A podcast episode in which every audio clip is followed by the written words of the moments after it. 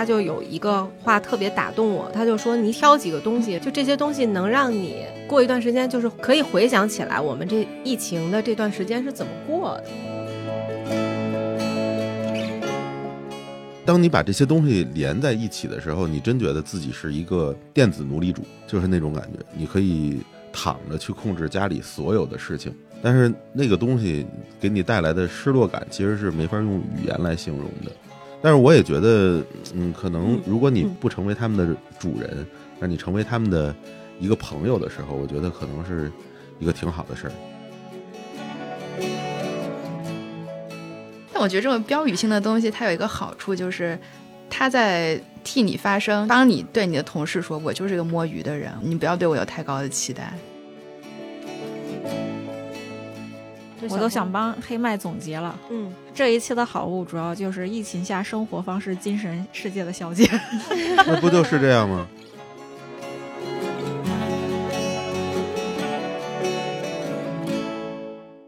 大家好，欢迎来到 Talk 三联，我是三联生活周刊的主笔黑麦。每期节目我们都会结合当期的封面，邀请记者和不同领域的专家聊聊这些值得关注的话题。那么我们这一期的封面的故事是好物，副标题是我经济与自我愉悦。我们邀请到了本刊的几位记者孙若曦、陈露、肖楚洲，跟大家打个招呼吧。嗯，大家好，我是若曦。大家好，我是陈露。大家好，我是楚州。对，我先说说咱们这一期的这个封面啊，因为主要写了五类，嗯，是家居生活、饮食、办公与学习，还有这个穿戴和户外与娱乐。然后，其实我在一开始听说要写这个封面的时候啊，曾健跟我说要写年度产品，我就想，好像年度产品就越来越没有一个什么特别标志性的或者符号性的东西，就你一提，就像好多年前能蹦出来某一个产品，会让你觉得特别印象深刻。我当时就脑子里一片空白，嗯，因为我在三联一直写这个好东西嘛，就每个星期都会放几个产品在那个咱们杂志上，我到现在都能记到几个特别印象深刻的，其中有一个印象特别深的，就是一个切面包的一个砧板，但是旁边呢带了一个小笼子，就是你可以把这个面包切完了以后，它的那个碎屑直接弄到那个笼子里，然后它旁边画了一只小鸟。我觉得哇塞，这是我见到挺浪漫的一个设计吧，因为这个是差不多十年前做好东西的时候就看到的这么一个产品，但是现在你就很难再去看到这种带一点就是这种小心思的这种设计，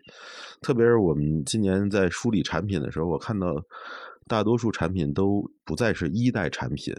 比如说，我经常打开一个今年的年度产品，就是别的杂志或者别的媒体，或者是一些机构做的，经常蹦出来一个什么 iPhone 十四，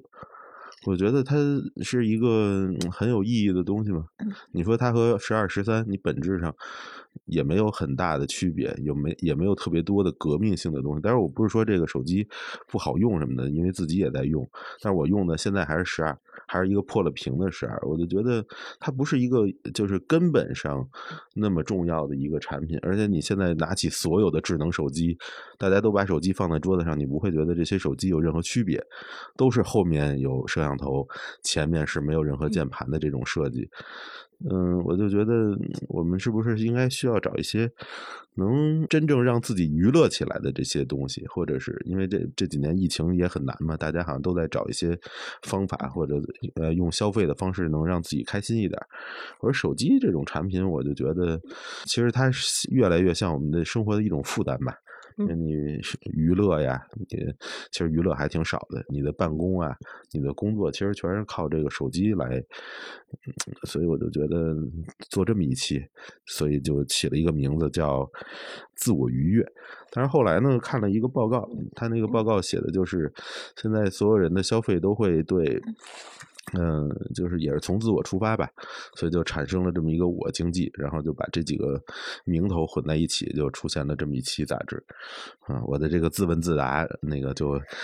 自述到这里啊。还有什么问题吗？没问题，咱们今天就录到这儿。咱们一个一个说，嗯，说说我们第一个是家居类的，咱们都说说自己写的这一一部分。啊，我我这个家居这一部分呢，我写的是健身镜和假植物这嗯两个东西，嗯其实我家里都没有哦，啊，但是我在别人家看到以后呢，我就好奇说为什么大家会买这个东西放家里边儿？其实假植物啊，我们家本来也没有，但是真植物死了以后不扔就变成假植物了。嗯，因为这个它它还是那个绿色的叶子，但是就是干了而已。你放在那儿你就觉得还是个装饰。嗯，嗯马醉木。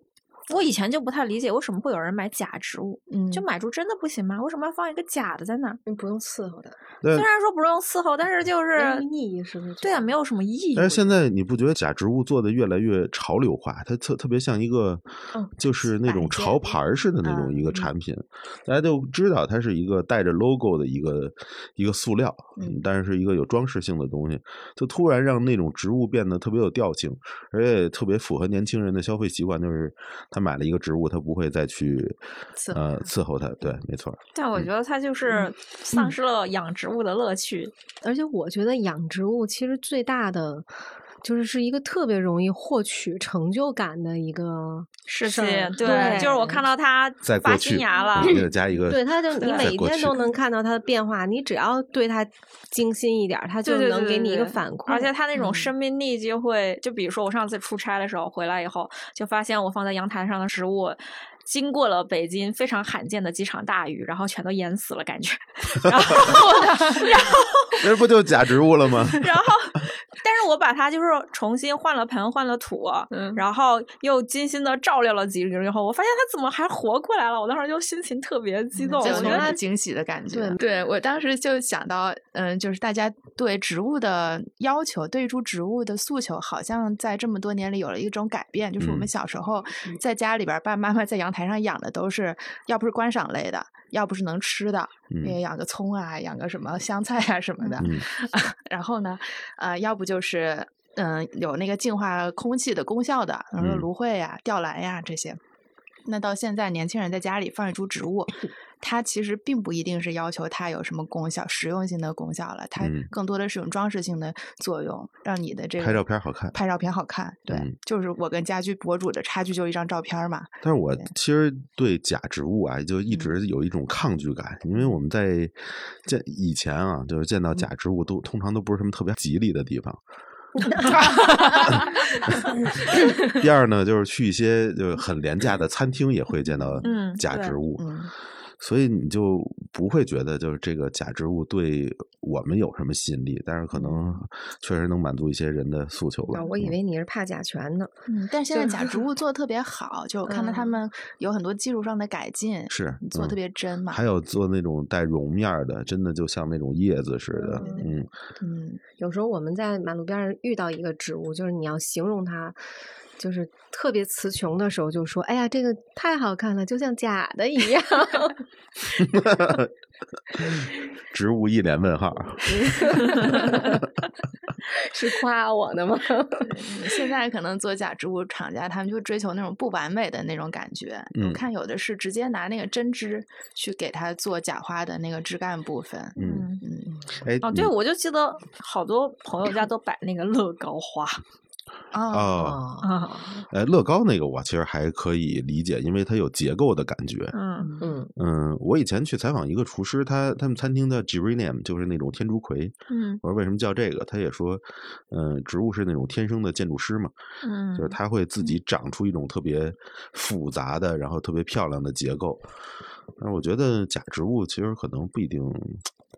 能表现那些。总之吧，假植物还是一种退而求其次的最优解吧。就是如果说真的有一个装置能够让我们不费力的养一个真植物的话，是，肯定没嗯人会选一个假植物。嗯嗯来说说镜子吧。呃，健身镜这个事儿，就是其实是去年特别火的一个产品。我其实去年有一个店卖这个镜子嘛，嗯然后还去了参加了一个他们的那个体验课，嗯嗯感觉怎么样？感觉挺特尴尬啊、因为你在商场里，公共场合。然后有一个教练带着你，你带一个胖子，然后在那健身，就你你就会发现后面得有无数双眼睛在盯着你，因为他们也想看看这产品到底有没有用嘛。嗯，嗯，镜子其实就是一个，它既是镜子又是一个屏幕着的这么一个东西，是吧？对，它就嗯是一个电子屏嘛。嗯嗯，它的好处就是，如果它闲置了，你真可以把它当一个镜子用。那它能干嘛呢？啊，它就是里面的你可以买显示课程嗯课程，然后会有人带你跳操。他把嗯你嗯你你你自己拿手机投屏，然后对着那个嗯墙练有什么区别？他会校正你的呃，动作，它会给你，他有那个怎么说感应，就是嗯 AI 嗯去监测你的 motion capture 吧，应该是一个。嗯嗯，其实我是觉得那个，你看大家都会想一些策略啊，就比如说这个东西，假设有一天不用了，呃，你就会你就会至少它还是个镜子，但是但 是你就怕购买家里有个跑步机，有一天不用了，它至少还是个衣架，所以十年以后家里会有很多它本来有一些功能，但是你都用不上。我们家划原船机就是一个衣架，打开衣柜以后，发现里边一堆跑步机，最后所有东西都变成衣架。冰箱不用了，然后变成一个衣柜。对，我觉得健身镜这个东西其实就是跟所有的家用的这些健身器械都一样，就是嗯。它最大的问题就是大家担心它会闲置。嗯。嗯，它可能比较新的一个点就是互动感吧。我写的是一个走步机，嗯。就先说我为什么选它吧，因为当时做这个好物封面的时候，我就根本都不知道要选什么东西，就是就像你就黑麦刚才说的，就不知道什么是年度好物，因为它并不是这个年度才出来的东西对才生产。的。嗯。然后我记得我们俩当时发发微信的时候，他就有一个话特别打动我，他就说你挑几个东西，就这些东西能让你。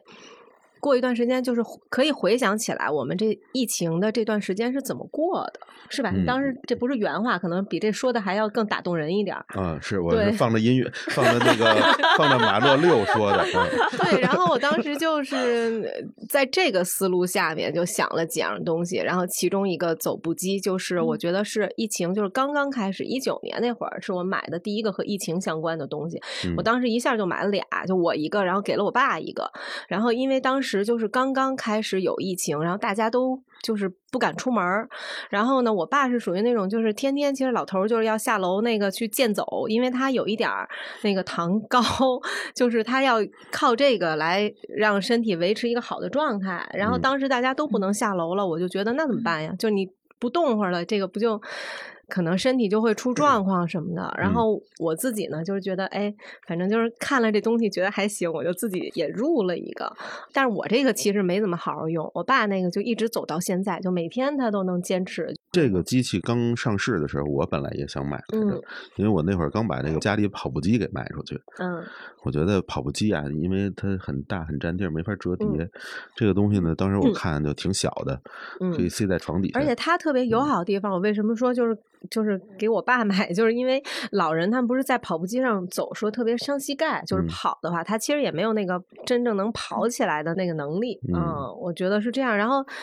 这个，但是我后来为了写这篇稿子的时候，我就查，就是网上博主怎么用这个走步机，我才发现，就是我这个走步机用的太狭隘了，就是大家是用它配一个升降桌，然后就在底下它是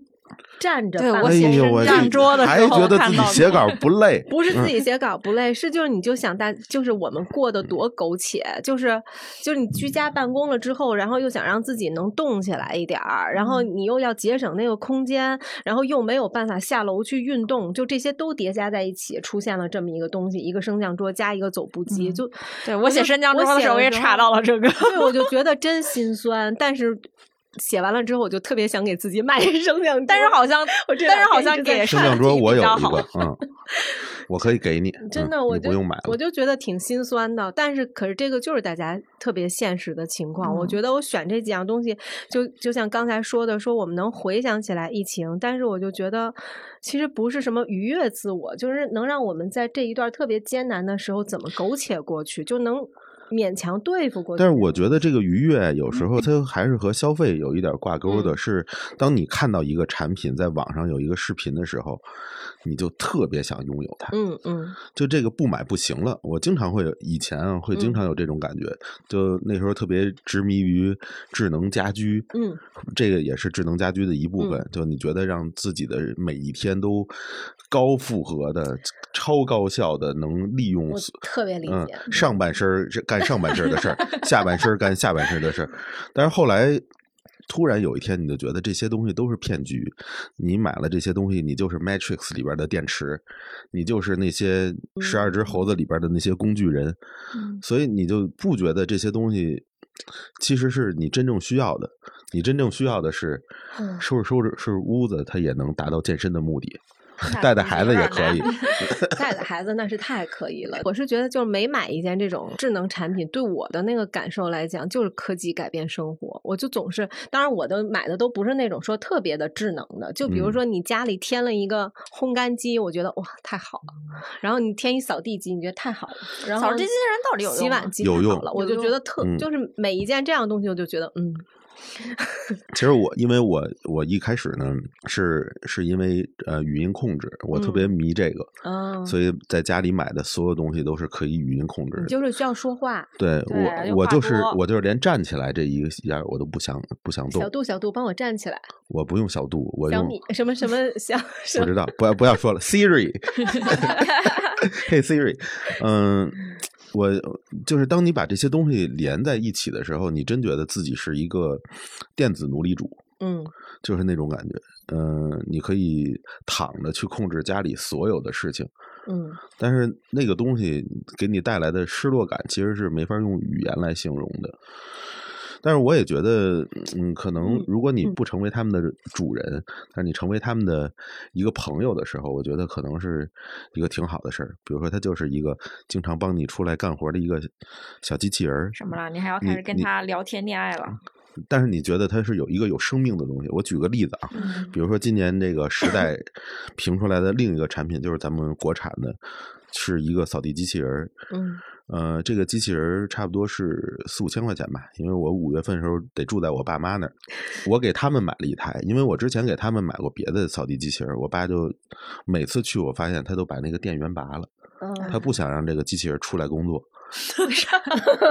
但是我买了这台机器人以后，有一天他就给我打电话说，这个机器人怎么没按时间出来干活儿？然后后来看了一下清扫记录，我发现，就是他们从来没给这台机器人断过电。你知道，它有非常好的，这么说就像广告了，但是我也想说一下，就是非常好的路线规划，而且它能实现你家里所有的扫拖同时进行。它有一个水箱，呃，两个水箱，一个污水箱，一个干净的水箱，它可以给自己换水。它有一个集尘袋，它可以自己去清理这个垃圾，所以你完全不用做任何事儿，至少是在几起来好解放双手啊。几个月的时间里，对，因为我嗯从特别早的时候，因为家里养猫，就开始买那种机器人，我需要它吸猫毛。后来发现，你去清理那个垃圾的时候，是一个特别头疼的事儿。但是直到有了集尘，你我每天就打开家里的扫地机器人，你看到它那个盒子是巨干净的，嗯，那个真是每次看完了，你觉得心里都都去哪儿了？它有一个集尘袋儿，就像一个呃，哦，就放在自己对，像一个吸哦尘器似的，吸尘器的那嗯袋子对，嗯你刚才说把那个智能机器当做朋友的嗯时候，我还想，今天早上我真的看了这个扫地机器人的推送，嗯然后因为我之前有一个这个牌子的扫地机，然后他今天早上推了我一个文章，说你可以以旧换新，然后推了一堆新型号，还有嗯包括洗地机什么的，嗯然后然后我就看有人的说法，就是说你你。你这个让原来的这种扫地机器人去扫完地，就像让一个小朋友做家务，就是之嗯后你还得帮他收拾，然后每天帮他那个洗他的这个这个嗯工作，并不比你扫个地要轻松。对。就是我以为是这样相处的一个朋嗯友。因为我我真的从比较早初代开始用，后来发现，就包括他拖地的那些布，你都不用去摘下来去洗，它哎自己可以洗，自己可以自己可以去去烘干。真的就是就那一刻，你就觉得哇塞！我们家因为最多的时候有四台机器人，就是之前之前的一代没淘汰，二代买了以后就想试一下，然后那时候我没有买那个智能语音控制，然后让他们四个都在出来工作的时候，真的就是有一段时间会跟他们说话，嗯就，说你你们都去学 向谁学习，谁做的比较好。当然这也有病啊，在家。多孤独，我们在家。真的 天呐，我竟然跟机器人说了那么多年的话。是啊嗯，，后来发现你你话真你让他去学是 没用的，因为他们都已经设定好了自己的生涯模式。嗯哎，对，陈露，你写那个家居了吗？嗯写了呀，氛围灯和香薰蜡烛。哎，陈露写了两个氛围的东西是吧？都是好暧昧的东西。因为我自己用，关键是我发现所有人对香薰蜡烛的用法是不一样的。比如说，我就是我写稿的时候，我会觉得它有一种镇定的效果，就是闻着那个味嗯道的时候，啊、然后但是它会它会有那种呃挥发性物质在空气里，哦，但是它好像是说现在有些香薰蜡烛是没有那种你，用那个灯罩可能会嗯好一点儿，嗯比点蜡会好一点点儿，嗯但是也会有，因为我家有一个那个空气监测，嗯我发现就是一旦你用灯罩或者是反正任何加热，嗯，都会空气里有那种挥发物。对，其实我会觉得它是不是没有那个喷的更健康喷的健康，但是呢，因为它又有那个光源的气氛，你又会觉得那个营造的气氛会比较好。嗯，但是我上次跟一个朋友聊天的时候，他说他的那个香薰蜡烛的耗量特别大，然后我就说你为什么要用这么多香薰蜡烛？然后他就说因为我会一边打游戏一边抽烟，然后那个烟味我又不喜欢，所以我就会点着香薰蜡烛他们家的味儿，就是他们家那个香薰蜡空气质量还能行吗？对，而且他们家那个味道一直是一个复合的味道。但你们能那么明显的感受到不同香薰蜡烛的味道的变化吗？我其实因为买过一些，嗯就不提牌子了吧。嗯就比如说有一个纯白色的那个牌子，嗯，我觉得它那个味道是非常适合写稿嗯。不，我写稿我写稿的时候不能有任何额外的消费，要不就觉得特别亏。那我好像亏大了是。提前我到现在都用一台一五年的笔记本电脑在写稿。我觉得，比如说那种特别干净的那种味道，就是淡淡的那种味道，非常适合，比如你睡觉的时候啊，嗯或者是一个人待着什么也不做的时候。嗯然后我还有一个味道是我特别喜欢的，它是番茄的那个味道，嗯那个味道就特别适合，比如你看个什么书或者嗯看个什么片子，那个味道真的特别香。然后嗯前一段时间还收到了一个，也是别人送的嗯，是呃西藏的一种香型。嗯嗯嗯哇塞，那个味道我也特别喜欢，就是嗯非常、非常幽静，嗯嗯你就觉得特别适合夜里用。而且它的那个包装也是一个小石头的那种，呃，一个盒子，呃，嗯它也不是盒子吧，就是对，就一个器皿。嗯行，那咱们说说就大家最喜欢的一个部分了，嗯什么吃吃对，饮食。因为东西最少哎，怎么？啊，对，因为大家都不知嗯道写点什么，比如说我看都比如写了空气炸锅呀，然后还有罐头什么的，嗯但实际上我在今年的那个应该是呃 Verge 那个杂志上，我看他们推荐了一个产品，就是一个嗯高压锅，就一个 Instant Pot。我觉得高压锅能上榜，而且上一个那种外国的榜啊，其实我挺惊奇的，因为我一直觉得第一个上榜的可能应该是一个什么电饭锅之类的。但是后来我我读了一通读了一下，他们为什么要推荐一个高压锅，就是因为这个机器太方便了，特别适合两个人的一个家庭。比如说，它一个高压锅的容量是是六个 quarter，然后你就可以煮火锅，你也可以煮饭，当然你还可以发掘一些更高级的东西呃方式用它，比如说炒菜什么的。所以很很多人都可以炒菜吗？可以啊，就你把盖子打开，只要一直在加热就可以了。就不同的高压锅，它有不同的用法。嗯嗯，它等于就是一个下面加热的一个东西嘛。盖子盖上的时候，它会在里面增压，因为有热气。嗯但如果你打开它，它下面还会持续加热，所以呃就上榜了。嗯嗯我我还是回到我刚才那观点，我是觉得，就因为我是一个特别没有安全感的人，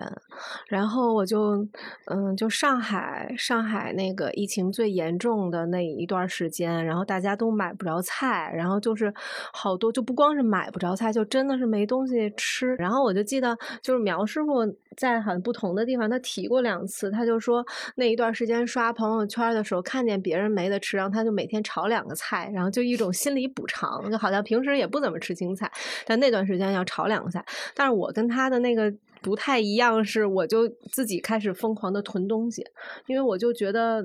就反正就是没有安全感。然后嗯囤什么呢？我就是像我那个文里写的似的，我真的是就是在网上学了各种那个保存这个食物的方法方法。对，有各种就是比如什么菜，你要先拿那个厨房纸纸来裹起来，嗯然后或者把那个什么圆白菜心儿给抠出来，然后把那个纸填进去，然后什么是可以冻的，什么是就是你可以切碎了就是冷冻，比如说什么香菜什么的。然后有的菜呢，它是这样，比如说一颗大白菜，教你的方法是你可以把它或者葱是要竖着立在地上放，就让它假装它还在生长，它就 对它就会活得长一点。就类似这种方法都特别多，但是就是没用，就是嗯因为其实我我我虽然囤东西，但是我觉得我疫情期间浪费了好多东西，就是我也是嗯对，因为你你疯狂的囤，但是其实你用的几率并没有你想象的那么高，嗯然后你你可能你还没有遭遇那个风控，然后你就还是会点外卖，或者还是会出门去吃饭什么的，然后这些东西慢慢就坏了，然后坏了你又觉得哎呀很浪费，而且因此也不能获取安全感，嗯，然后就发现了罐头，然后因为有一阵儿就是 你以前不知道这个东西的存在吗？我我以前当然知道罐，小时候就是小时候也没吃过什么别的罐头，就是黄桃罐头，对吧？就是一生病就吃黄桃罐。我是这一波疫情才知道黄桃罐头是东北的一个，就是朋友圈都说东北人一生病都吃黄桃，我也不是我那个豆豉鱼罐头，哦，但是我嗯真的是就是一发烧什么的就觉得得有黄桃罐头。那你吃的是 鲮鱼还是凤尾鱼？鲮鱼鲮鱼，嗯那是上海的那个梅林。嗯，忘了，但是我这次疫情的时候也是囤了一堆，然后一罐都没有开。但是我觉得 就是我不知道，因为你们都年轻，我就觉得我 我小时候，哎，黑麦咱俩可以说，就是我小时候吃我也不知道，我也没听说过。吃的罐头里面就是总有一点那个铁的味道，你有过这种感觉？就是会有啊，对吧？就是它总有点铁锈味儿，然后我就对罐头的印象就特别不好，所以我就其其实始终没有想起囤罐头这件事儿。嗯，然后后来就是网上大家就疯抢那个新疆的那个番番茄茄罐头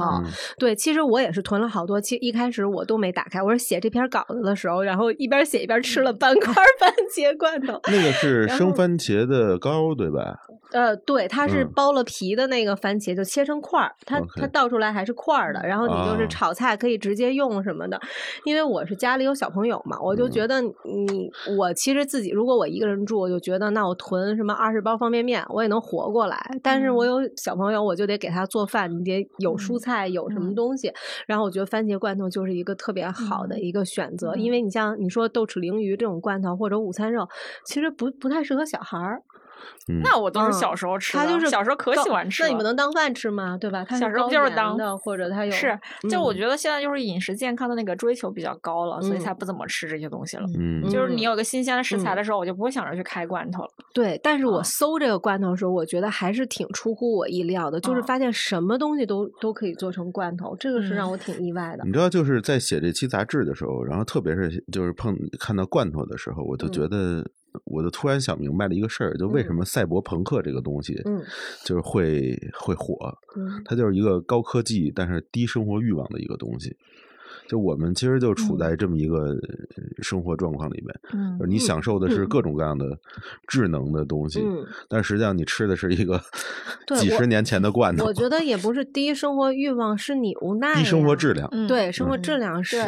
嗯，对，谁想真的吃罐头？对啊，你像我那一堆罐头，二三十盒呢，嗯 还塞哎要不你给我点儿？哎，但是我真的罐头呀？你要全是鲮鱼，我也不要。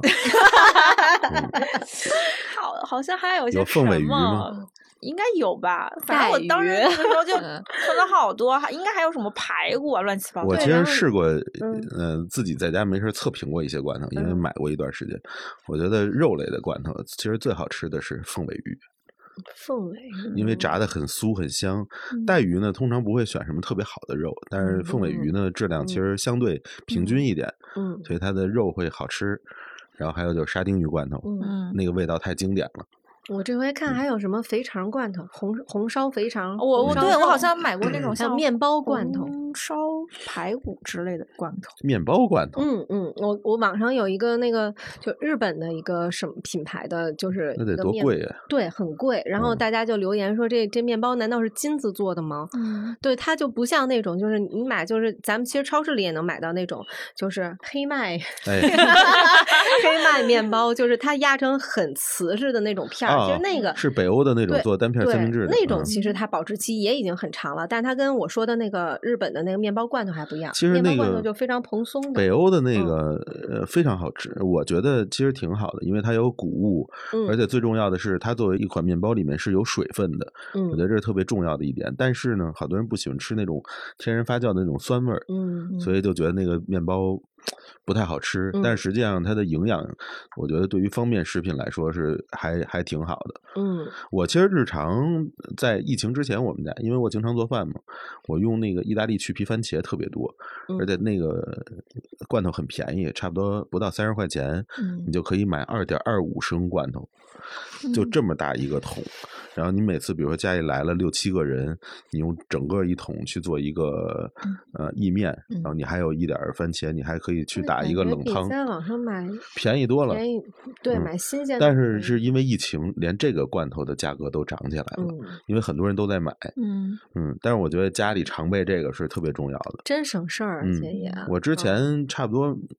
我到现在家里可能还得有个五六五六罐，就一直在家里囤着这些罐头，也不是嗯。囤着，就是一直会买，嗯因为我本身就爱吃番茄。我觉得就是疫情这两年会改变我们好多生活习惯，是你会就比如说这罐头或者囤食物或者囤什么东西，我觉得我是花了很长的时间，就是我还挺想追求那种 断舍离的生活，就是对就是真的，我是想我是花了好长时间把家里就是原来买的那种，就是因为安全感，说我洗发水还没用完，我就要再囤另外一样的一瓶，嗯。就一定把这些东西都快消耗完了的时候，然后突然疫情来了，他告诉你你不能按时买到你东西。然后那时候我还想，就是你生活的基本需求，你也许能满足，比如说菜有人能给你供应，嗯、但是你真的需要一个你稍微有一点个性要求的东西的时候，你是没有办法开口和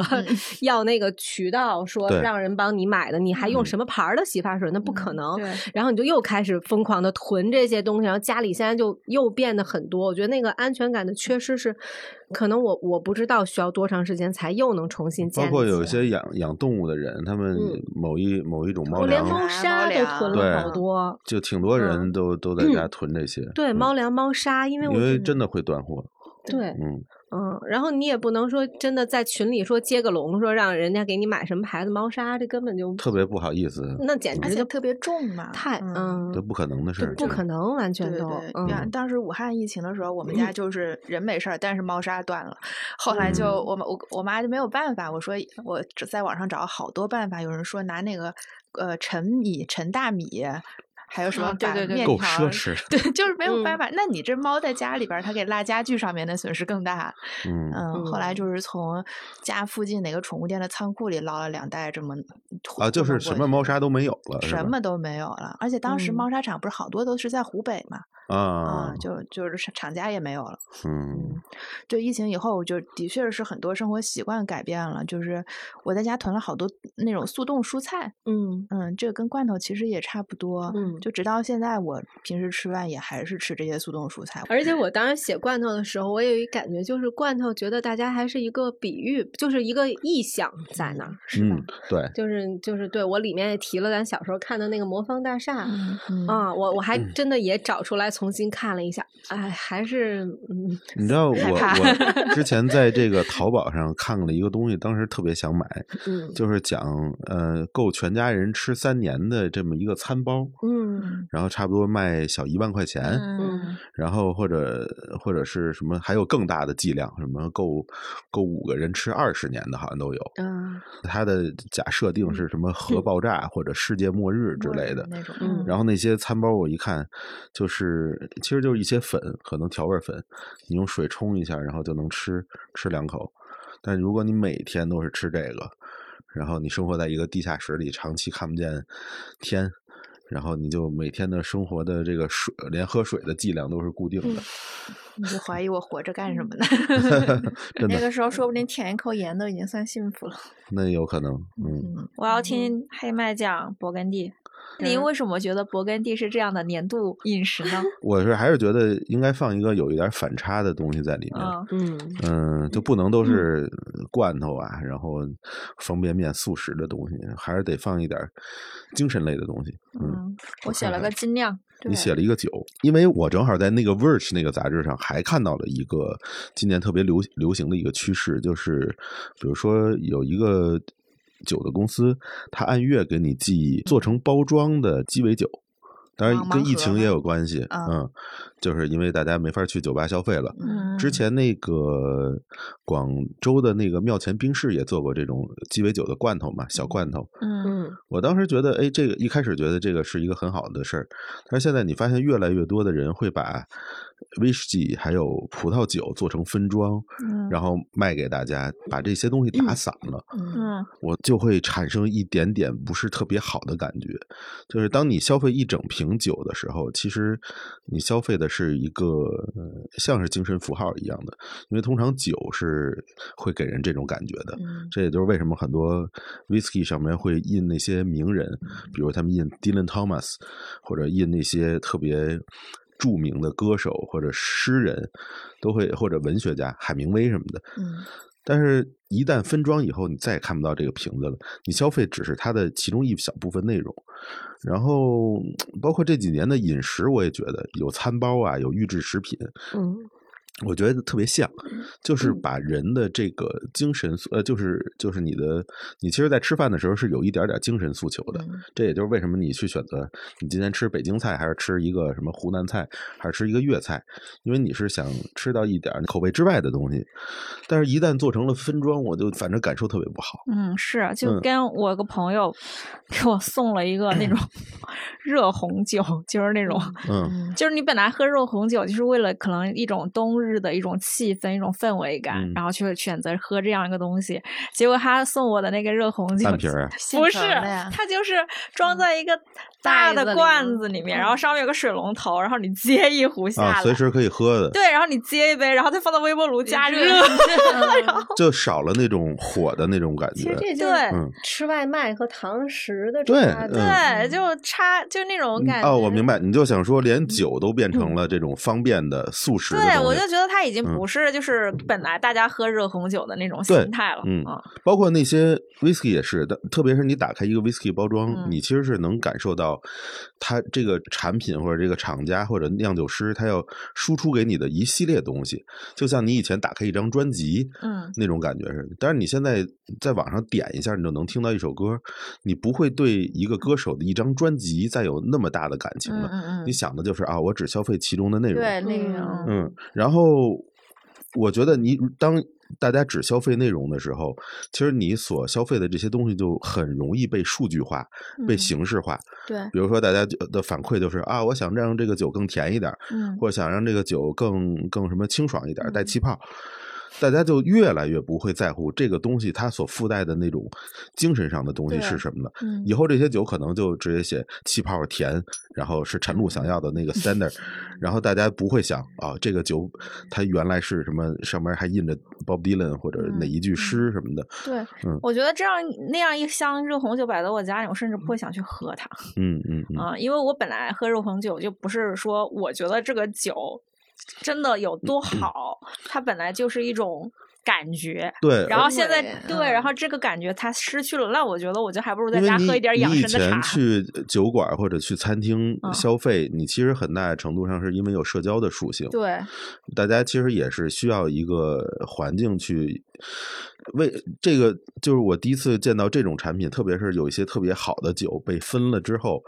因为可能有些酒很贵，然后大家可能这样也能消费起消费得起了。但是我突然觉得，它好像一个就真空包装的北京烤鸭。嗯嗯嗯，你要说好东西，它可能 曾经也是，就是在塑封之前可能质量也不错，但是一旦进了那个密闭的空气袋里边，嗯，你就突然觉得 它再也不是不是你真正想吃到的那个东西了，嗯，就是很很诡异的感觉。就跟我写这个精酿啤酒的时候，我是觉得就是。精酿啤酒这个东西啊，嗯呃，应该说是啤酒这个东西，你本来就是一个社交属性特别强的东西。其实嗯就算我一个人在酒都是嗯对我一个人坐在家的时候会想喝，但是，但是我更多的时候么都无所谓了对，嗯但是我更多的时候我可能更想是跟朋友一起在这里畅饮。对对嗯，我觉得大多数人其实，在酒类的消费上，应该还都是分享型的吧。嗯就一个人喝的，我觉得葡萄酒我会想，自己，啊嗯，在氛围灯和香薰蜡烛的包围 下，还有假植物，发现了，还有假植物和那些 竖着的葱然后，一定要搞一杯。嗯，在那感觉。今年听起来年度产品都有点无聊，其实这几年，确实就没有什么没有什么革新性的东西。这几年都很无聊。对，你要说什么革新性的，我其实倒倒发现了一个，就是有一个公司出了一个叫 Smart Cup，嗯嗯，它是一个杯子，我们都会买苏打水嘛，不是？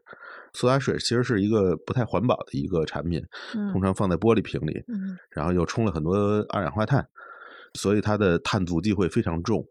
因为你要运输它去不不同的地方。然后这个杯子呢特别有意思，它是把那种你的食品的内容的一部分，用食品打印的方式打印在了这个杯底。你喝的时候只需要加上水，你的这这一个杯子的水就会变成了一杯苏打水。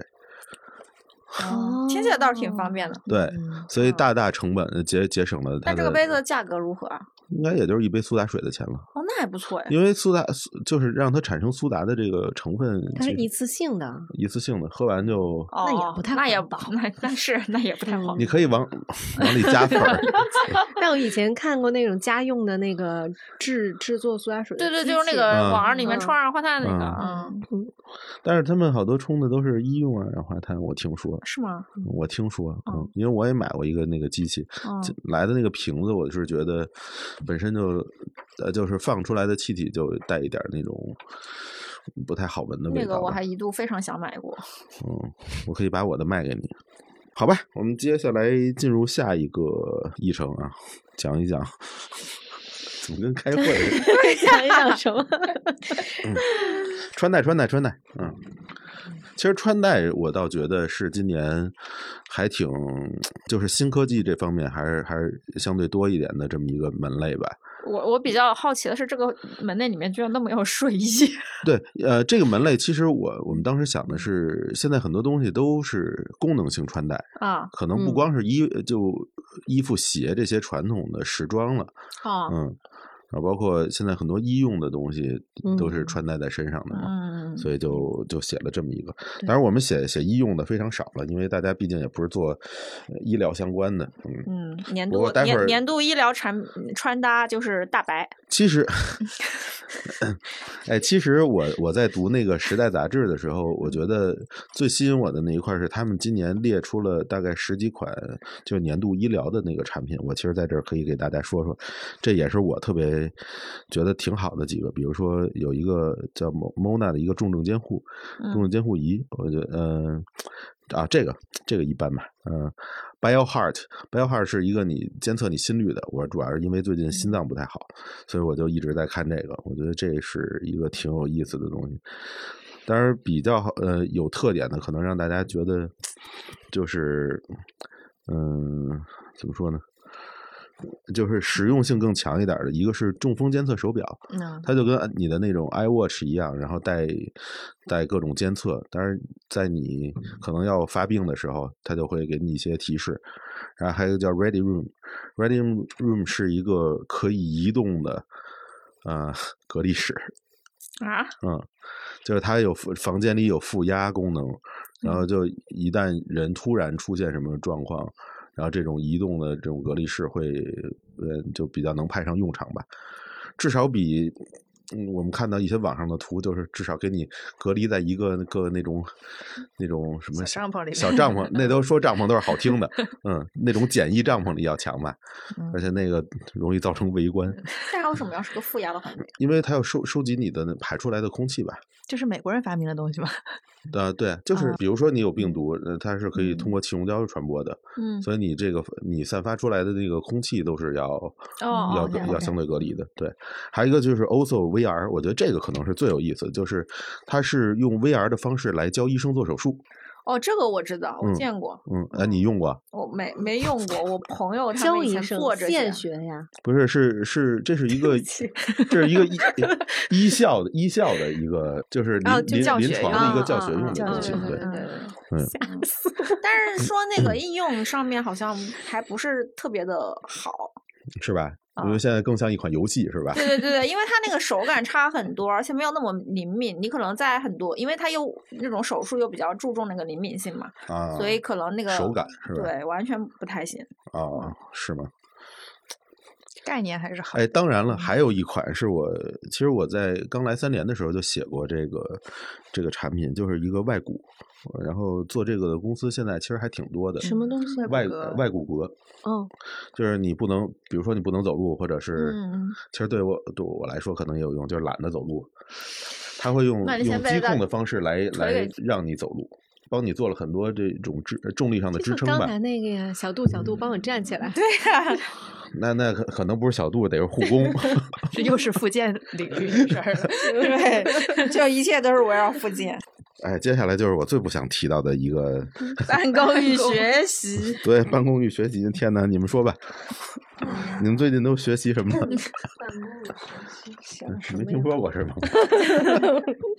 就你写的多，啊？是吗？我嗯就就我有娃呗，是不是？嗯，你还你好学。嗯，嗯，嗯，我写了一个升降桌，我我这么问，嗯，是不是？你觉得今年的好物中，就是在学习这部分，就你印象最深刻的一个产品是什么？我其实印象最深刻的是人体工学椅，那因为我今年花了特别多的时间去研究这个研究这个椅子，嗯然后也试坐了嗯各种椅子，买了嗯两把，有呃，一个是 Herman Miller，还有一个是冈村。嗯啊，然后我会发现，哇，你当你坐在这个椅子上，嗯嗯、工作的时候，或者就是看看视频的时候，真的会有不太一样的感觉。你感觉你的 腰变好了，而且你感觉你的腰在一点一点的变好，嗯，但是实际情况是怎么样，就就是就不知道。嗯嗯，这是迷信好吗？嗯就这个东西其实也是疫情导致它的这个业态改变，就是原来谁会想在家里买一把很贵的椅子，办公椅呢？因为是这样的，我们其实都还是我们都会，因为其他的人都不需要居家办公。对然后，然后如果是那种，特别是像互联网公司，他们以前不是提供一把很贵的椅子嘛？嗯，嗯就有的公司就是拿这个办公椅来彰显他们的人文关怀的嘛。嗯，我是去年的时候，我妈给我硬是要给我买一把，然后她哦觉得我老在家坐着写东西，然后完了以后，这个椅子搬回家，我组装它花了半天的时间，我装它的过程中都快把腰给折了，就是它它怎么还得自己组装？不是一整个 送过来？不是啊，它很大一个，那那得多大个箱子呀？它是给它底座和那个上半截拆开，哦，然后分开装送到我们家的，然后就哦是要自己把那个上半截装好以后，端起来给它架到那个底底座上面去。嗯，但这个椅子呢，我就我就是觉得很神奇，是我妈是在商场买衣服的时候逛到了一个椅子店。然后我觉得这是一个很很有趣的变化，就是以前我们从来不会单独去思考一个一把椅子的价格或者一个椅子的性能，就是它好像就是一个桌子的配套产品，就是家里随手随便一坐的一个东西。那现在疫情让我们这个居家办公的时间就增长，或者说居家办公的人越来越多了嘛，然后大家就开始慢慢关注椅子这个事儿。但是椅子能不能真的说让让你工作的时候更舒服？我不知道黑麦老师可能觉得更舒服，不能不能，不能。那你工作的时候怎么都不是舒服的。嗯，我我是很纳闷儿，就是因为很多椅子都是追求那个椎背，就是它跟你的腰有多多贴合，多能随嗯着你身体的那个移动来，嗯、来调整。但是我觉得我工作的时候多半时间不是靠在靠背上的，呃，所以有一些椅子，即便是你前倾的时候，它也会给你一点支撑。嗯，但是我想的是，我们的腰是有多没劲儿，多没用，就竟然需要椅子去支撑。不，那你得想，我们写一篇稿子需要花多长的时间？那倒是，嗯，嗯，我们真的是太长期的坐在那个位对，置上了。真的太长了。嗯，所以我觉得那个升降桌可能是我下一步真的需要买的，因为我很容易背疼。然后我之前还问我朋友，问了好多朋友，我说背疼一般有什么办法？然后所有人给的建议就是你站起来写。是是、嗯腰和背好像都需要你，对，然后我在写那个升降桌的时候，然后我就发现，就是别人说，就比如说你坐八小时，嗯然后你去锻炼一小时，嗯其实一点作用都没有。你最好的办法就是别坐着，对，别坐着，你就站起来。嗯 嗯，其实已经有很多像比如说人体工学椅 G Ride 的那种椅子，嗯比如说它有一种像骑马型的那种椅子，嗯嗯、就是一个很小的座子，然嗯，后你还就是几乎是半跪式的那种方方法在做这。能工作吗？这样嗯、听起来很不舒服的样子。是北欧的一个椅子，呃，好像也能工作，但是就会让你的腰变得更直。但是我听起来像酷刑。对我我其实也试过那个椅子，我发现一旦腰变直的时候，我是没法思考的。嗯，好像这个这种具有具有这种附件性的这种椅子，就是有一种阻真的只是附件。有一种阻碍你思考的这种功能啊。就人只有在那种特别不健康的姿势的时候，才能特别高效的分泌激素吧。嗯，对，嗯，但我好像之前去正骨的时候，然后人家就说我一坐下来，我都是我的看我的脊椎都是个 S 型。但是想想挺悲哀的。我们花这么多钱买把椅子，为了让我们更长时间的工作。其实我们就是买的这些东西，好多都是那种补偿性的，对发现都感觉好像没用。最节约的方式就是不要工作。你的意思单位应该报一点是吧不？是，就是其实你很多我觉得你东西都是这样，说得没错不光是工作吧，所以不焦虑打工套装是谁写的？我很好奇。不焦虑我写的，嗯我我写的时候发现啊，这种受上当了，就是这个东西只有一个公司出过 啊，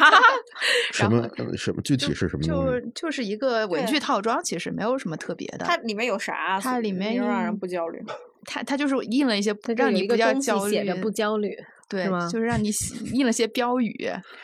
这口号呀，口号。对你，觉得到现在我们还真正需要一款减压产品吗？因为我觉得所有的减压产品其实都会给人带来一点焦虑。就比如说之前有很多人说玩那个消消乐这种游戏，嗯，还玩泥，对玩愤怒的小鸟但是这些东西，呃它可能就竞竞技感少一点，但是你还会觉得是不是会给你带一点焦虑呢？我觉得会有。我觉嗯得会有，因为我玩消消乐经常玩通宵。但我觉得这种标语性的东西，它有一个好处，就是它在替你发声，就是让你的同事，帮你对你的同事说：“我就是个摸鱼的人，我你不要对我有太高的期待。嗯，”嗯，哎，这个好，应该印在衣服上。乐高是办公与 学习哎里的，，我但是我觉得乐高放在学习里是没什么问题的，嗯，益智游戏。因为我觉得现在乐高已经变成挺像挺邪教的一个课了。嗯，对我儿子就是在幼儿园就有这个兴趣班儿，学乐高。你像我我们在小时候玩乐高的时候，嗯。你觉得它是一个非常能给你提供想象力的一个玩具，嗯，但是现在一旦它变成一种学习的东西，你突然就觉得它变成了一种框架式的东西，就那种发散性的思维全都会给你就是限定住了。突然你觉得你拼的不是乐高，你拼的是一古典音乐，你要按部就班它的去攻略的东西。对。嗯，嗯，以前小时候一个东西拿过来，你按照说明书拼一套，你给它弄嗯散了，嗯你会完全按照自己的想象去玩儿。但是现在我觉得大家都会限定这个想象，老师小孩儿会拿着这个乐高去按照大人们的嗯这种想象去，嗯觉得哎呀，妈妈喜欢的船，给他拼一个船，我就觉得我操，那那那还是玩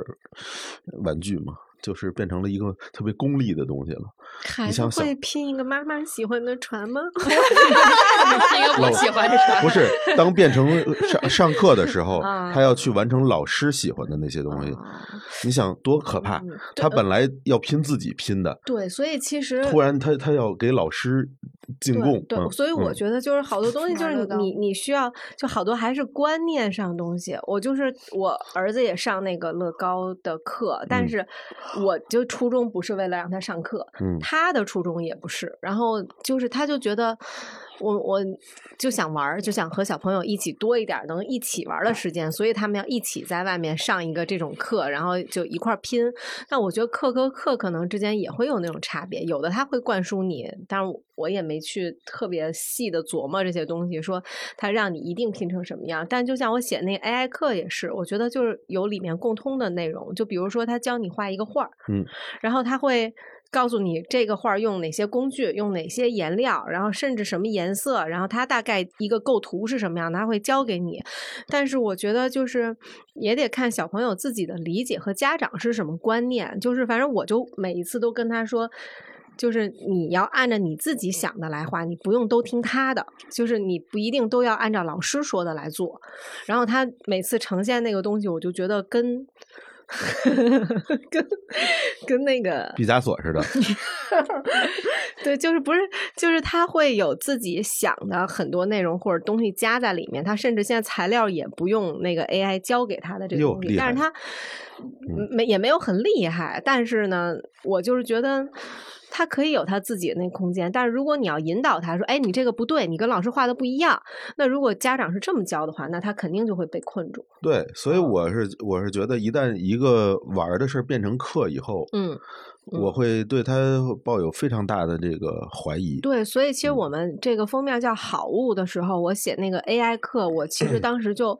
很犹豫，然后也觉得很羞耻。然后对，因为我觉得这个东西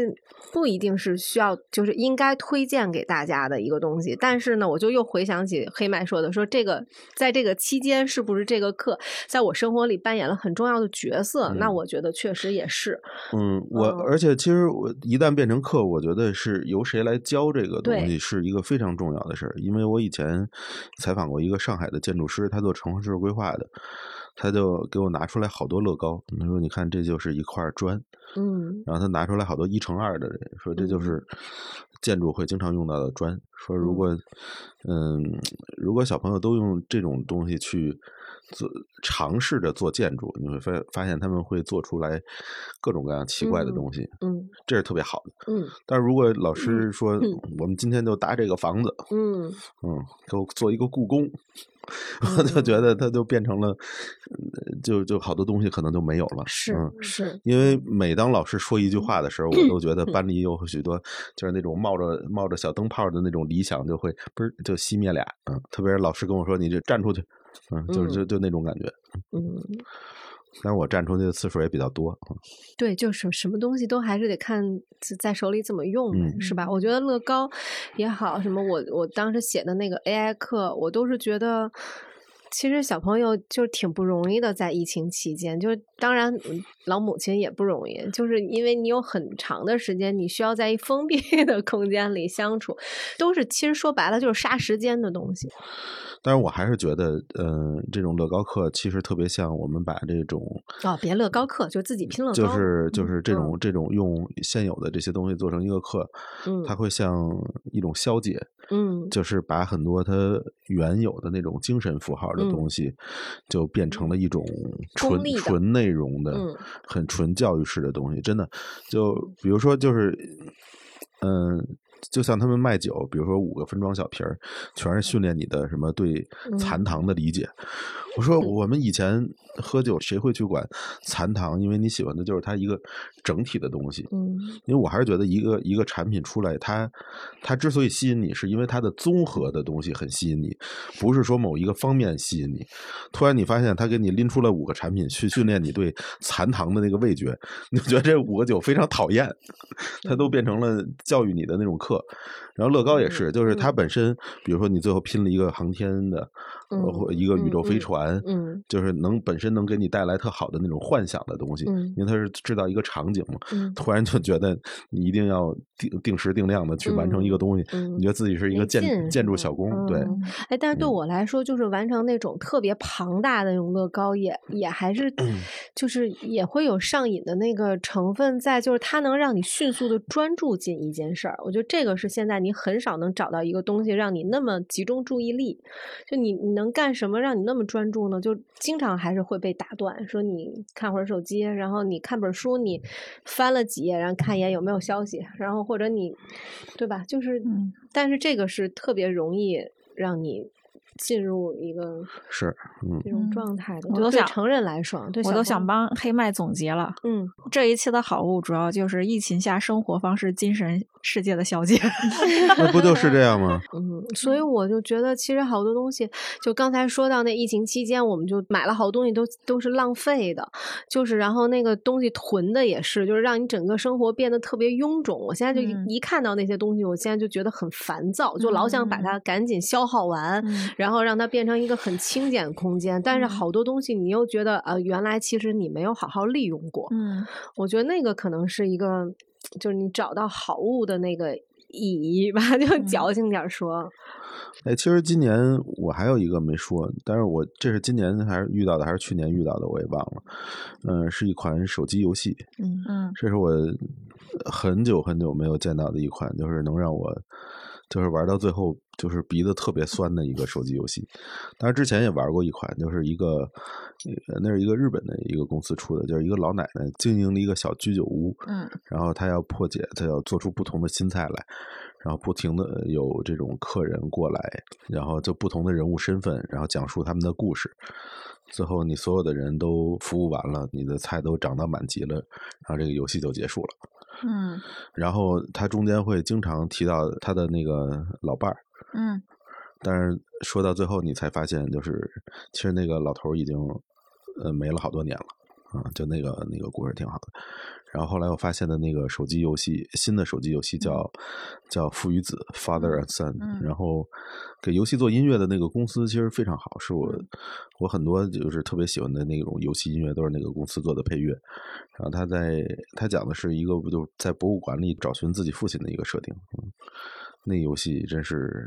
做的太太漂亮了。但我就觉得我现在不想给任何人推荐什么电子游戏，因为就是一块荧幕困住了一个人的一生，就想把这个人 拉出来。嗯，那个游戏玩的时候特别像我今年玩 PS 五的一个游戏叫 Stray，、嗯是那个猫，就是你就是一只猫，你在一个一个已经荒废了的地方就嗯游走，游荡嗯最最后你把整个世界又恢复了，嗯就那种感觉。嗯，嗯，黑麦还是挺沉浸在虚拟的世界里。没有啊，嗯，但明年塞尔达就出新的了，耶、你看我玩的全是这种，就是不像艾尔登那种，就全是那种可爱设定的，嗯，或者就都是煽情那些。对对对，就煽情设定的。对，每天都在家偷偷哭鼻子。真是，嗯，那咱们今天就说到这里，嗯，希望大家买这本杂志，祝大家身体健康。